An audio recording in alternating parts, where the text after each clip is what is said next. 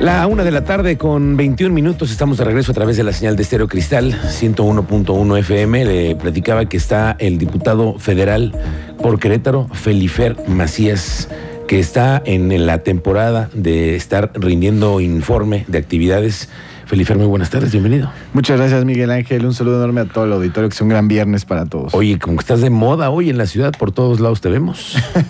Estamos en el ejercicio de rendición de cuentas. Hay que aprovechar lo que nos da la ley, este periodo de 13 días, para poder eh, informar lo que hemos hecho en los últimos meses. Y más en este ambiente, Miguel Ángel, donde hoy la gente no cree en los políticos, menos en los diputados, pues hay que dejar claro que sí hay quienes hacemos la chamba, hay quienes estamos en la calle atendiendo a la gente en todo lo que podemos para que los que votaron por nosotros, en mi caso en el cuarto distrito del municipio de Querétaro, en el cuarto distrito federal, que sepan que estamos dando frutos tanto en la Cámara de Diputados con las leyes que la gente necesita, pero también estando con ellos para sus necesidades de todos los días, para atender desde eh, el bache, el encarpetado, la seguridad pública, acompañarlos en sus gestiones con gobierno municipal, estatal y federal, ser un auténtico representante de ellos y que sepan que los políticos hay quienes sí chambeamos. Nos queda claro que sí, te gusta promover lo que haces, ¿no? Dime, en este último año, ¿qué consideras tú que ha sido lo más importante que le has aportado a Querétaro desde donde tú estás en la Cámara de Diputados? Fíjate que como presidente de la Comisión de Justicia, soy presidente de la Comisión de Justicia a nivel federal, es una de las comisiones más grandes, más importantes de San Lázaro.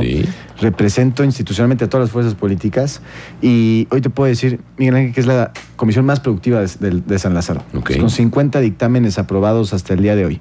Y donde lo que hicimos en los últimos meses fue agarrar una agenda muy puntual a un tema muy sensible, muy, muy urgente, que es prevenir, erradicar y sancionar la violencia de género, la violencia contra la mujer.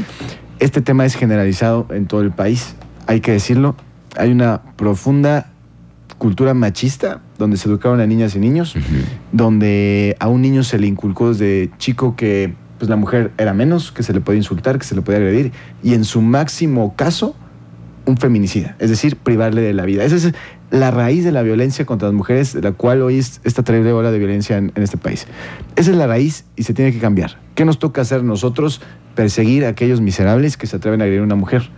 Y aprobamos la ley reina. Esa es una, iniciativa, que yo presenté, que va enfocado a que ningún servidor público puede estar exento en materia de procuración de justicia, es decir, aquellos que trabajen en ministerios públicos, en fiscalías en el país, no pueden estar exentos primeramente de la obligación de estar capacitados en perspectiva de género y dar todas las medidas de protección a las mujeres que acuden ahí a denunciar violencia. Es decir, que inmediatamente se generan los protocolos para salvaguardar, su integridad. Y que no suceda lo que en muchas, en muchas eh, fiscalías pasa, ¿no? En ministerios públicos, que primero les están preguntando qué hacían a cierta hora de la noche, o cómo estaban vestidas, o peor aún, que los desalientan a la denuncia. Eso pasa muchísimo. El objetivo de esta ley, la ley reina, fue que nunca más una mujer pierda la vida porque un servidor público encargado de su protección y de procurar justicia no hizo su trabajo. Entonces están obligados a actuar con perspectiva de género y si no, serán sancionados severamente. Aprobamos también que la tentativa de feminicidio, aquel miserable que se atrevió a intentar privar de la vida a una mujer, será procesado en prisión preventiva oficiosa, es decir, no podrá llevar su proceso en libertad. Porque ¿qué sucedía antes y está documentado en medios? Una persona miserable que intentó matar a una mujer y por alguna razón no lo consiguió, pues resulta que ese delito se procesaba en libertad, el imputado. Y en muchas cosas, en muchas ocasiones, esta persona regresaba hasta finalmente lograr su cometido, que era privar de la vida a una mujer. Casos que indignaron, que llenaron de horror a la sociedad de nuestro país. No podía suceder más. Y ahora, quien cometa tentativa de feminicidio será procesado en prisión preventiva oficiosa, penas de hasta 45 años, eh, sin beneficios preliberacionales, sin beneficio de libertad condicionada, anticipada o sustitución de la pena. Y aprobamos también que los delitos sexuales contra menores no prescriban. Hoy, desgraciadamente, cuando un menor de edad, cuando una menor de edad es víctima de violencia sexual, ya no te digo cuánto tiempo pasa en denunciar, sino por lo menos, sino más bien cuánto tiempo tardan siquiera en hablar de ese tema. Entonces, cuando acudían a denunciar, resulta que ya no se podía perseguir el delito eh, de oficio, ya ni siquiera podía comenzar una investigación, lo cual se generaba una terrible crisis de impunidad, que lo que alimenta la impunidad, pues es la violencia. Entonces hoy cuando se, eh, se entable una denuncia de esta naturaleza, se tendrá que perseguir a donde tope por parte de la Fiscalía. Son algunos de los ejemplos de lo que anunciamos hace tres días en el informe y que impacta la vida, no nada más de los queretanos, de millones de personas en este país. Oye, grupos vulnerables y mujeres, ¿no? Veo que tu estrategia está también sobre el tema del cuidado, la protección y la garantía de que las mujeres estén mejor eh, y haya mejores leyes que las protejan. ¿De dónde percibes tú que las mujeres tú escuchas, hablas con ellas, ¿de dónde sacas tú estas ideas? Sí, la verdad es que nos la pasamos en la calle todo el tiempo. Eh, estamos en, los barrios, estamos en las colonias, en los tianguis, en los mercados. Ahí es donde la gente nos quiere ver, porque también podemos llegar a exponerles miles de iniciativas, miles de leyes que hicimos, pero si no estamos ahí donde están sus necesidades, donde está su sentir, pues no vamos a servir de nada.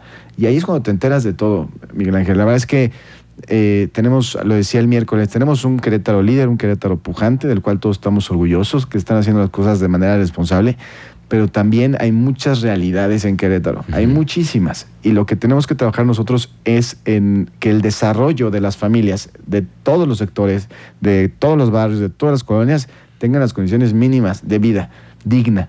Y en ese sentido, pues te platican, o sea, te platican en la calle, desde incluso las familias, los conflictos que tienen al interior, si hay un conflicto incluso de demandas, denuncias entre, entre familiares, que alguien le quiere quitar la casa a la mamá, que alguien le quiere quitar la casa al hermano, te enteras de que cuando el vecino le está dando la lata al otro porque le pone la basura enfrente o porque tiene eh, hasta altas horas de la noche la música y la fiesta, te enteras de, de que tal vez en algún lugar hay personas que están perturbando el orden público, tal vez ingiriendo bebidas alcohólicas, sustancias, entonces tienes tú que pedir que haya más prevención y más seguridad pública en esas zonas. Intervenir. Intervenir, así es, representar. Y, yo creo que también te enteras de que la gente está haciendo 40, 50, una hora al trabajo. Sí, por supuesto. ¿Cómo encuentras tú el humor social, Felifer? Sí, fíjate que hay, hay una, hay confianza y esperanza en lo que se está haciendo para haber reflejado un beneficio al mediano plazo. ¿En lo de 5 de febrero? Tanto el 5 de febrero en tema de transporte público, con la llegada de las 400 unidades que van a llegar de, de las nuevas unidades de, transporte público para Crobús, que se suman a las prácticamente mil que ya se tienen, pues se espera que haya una disminución en la frecuencia de lo que la gente está haciendo en sus traslados para esperar eh, su camión y llegar a, su, a sus destinos. Es parte de la calidad de vida digna de la gente el poder trasladarse de manera rápida digna y segura. Hoy la movilidad es un derecho humano fundamental y con la estrategia de Crobús que se viene, con la llegada de estas nuevas unidades y con la entrega de la hora de 5 de febrero, que hoy es una hora en la que creo que sí le tenemos que, le tenemos que meter todos mucha paciencia porque el beneficio va a ser bueno una vez que se termine. Con estos dos grandes elementos hacia la segunda parte de este año, yo, yo veo, incluso así me lo dice la gente, ¿eh? ven con confianza están tranquilos y con esperanza de que con estas dos grandes medidas que van a ser concurrentes en los próximos meses se va a ver reflejada una mejoría en su calidad de, vida. Yo no creo que tan tranquila la gente con el tema de 5 de febrero, pero sí con, creo que todos confianza y esperanza. Eso, la, palabra esperanza me creo que sí es en la que coincido contigo, en la que creo que todos debemos de tener una esperanza que la obra sea. Pero a ti como diputado federal, cuando llegan en, en los temas nacionales te dicen, oye, ¿qué es lo que más le preocupa a tu gente en Querétaro, Felifer? A ti como diputado, es lo, en dónde piensas que está eh, la fibra más sensible de los queretanos? Son, son tres cosas. El primero, a ver, lo que más les, les, les toma a la gente en lo que se tiene que cuidar es la seguridad. La primera petición siempre es no descuiden Querétaro, cuiden la calidad de vida que hay y donde también tal vez se tenga que mejorar, hay que apretarlo, pero siempre el tema inicial es el de la seguridad. La gente, a mí, más que yo he estado en el ámbito de la justicia y la seguridad, siempre nos piden mucha vinculación con Guardia Municipal. Estar haciendo reuniones permanentes entre comités vecinales y los comandantes de Guardia Municipal para que haya mucho mejor coordinación, para que estén al pendiente de las necesidades de la zona, en qué horarios hay que ajustar los rondines, en qué partes. y, esa, esa es la petición número uno, cuidar y blindar la seguridad que tenemos en, en nuestra ciudad, el principal. Todo el mundo quiere que sepa que cuando eh, la hija va a la tienda a comprar algo o se va a la escuela a tomar el camión, regrese al final de su, de su jornada y regrese bien, en orden, de manera segura. Eso es lo más importante para los queretanos. Fíjate que también está saliendo, bueno, es algo permanente, no es de hoy, de mis casi, voy para nueve años de representante ciudadano, siempre sale temas de servicios públicos. O sea, la gente siempre ve también al diputado, incluso aunque federal, que no es nuestra competencia, pero nos ven como un aliado, siempre sale el tema de lo que ves en cuanto sales de tu casa. Que tu banqueta esté bien, que no tenga hoyos, que una alcantarilla no esté abierta, que la vialidad de tu casa no esté llena de baches, que la imagen urbana esté bien, que no esté pintarrajeada de graffiti, que el alumbrado público funcione, que la poda de los árboles esté bien para que no tape la luminaria, los rondines en materia de seguridad. La que te puedo decir que es, yo creo que la constante siempre, incluso a veces antes de seguridad y movilidad, porque es, ese sí es el día a día a día, son servicios públicos. Ok. Siempre, servicios públicos dignos. Que de hecho, eso es evidentemente competencia del municipio. En el 115 constitucional están todos estos elementos que te implican la vida digna de la gente. No podemos aspirar a grandes cambios desarrollados eh, en nuestro país y en una sociedad si no resuelves primero condiciones de vida dignas. Y eso se traduce en servicios públicos dignos. Y las dos grandes temas sí que hoy son los grandes la, la, gran transformación en Querétaro, que es el tema de la movilidad, transporte público, infraestructura, y lo más importante que es cuidar la, seguridad. Sí, claro, pero estas digamos que son las chambas del alcalde, ¿no? De los que son encargados del alcalde. Y aquí se dice que tú estás formado en la lista de que en la siguiente elección te pongan a ti como candidato a alcalde por el PAN, porque tú eres panista. Dinos cómo vas con ese proyecto, porque es, es claro que tú tienes una intención de seguir avanzando en tu proyecto político, ¿no? Estás muy chavo y además llevas una línea. Pero ¿cómo vas con eso? Pues mira, me siento muy bien en el sentido de estar listo para servir a Querétaro donde Querétaro me ocupe. Soy, voy ya para seis años como diputado federal por la capital, por el cuarto distrito de la capital.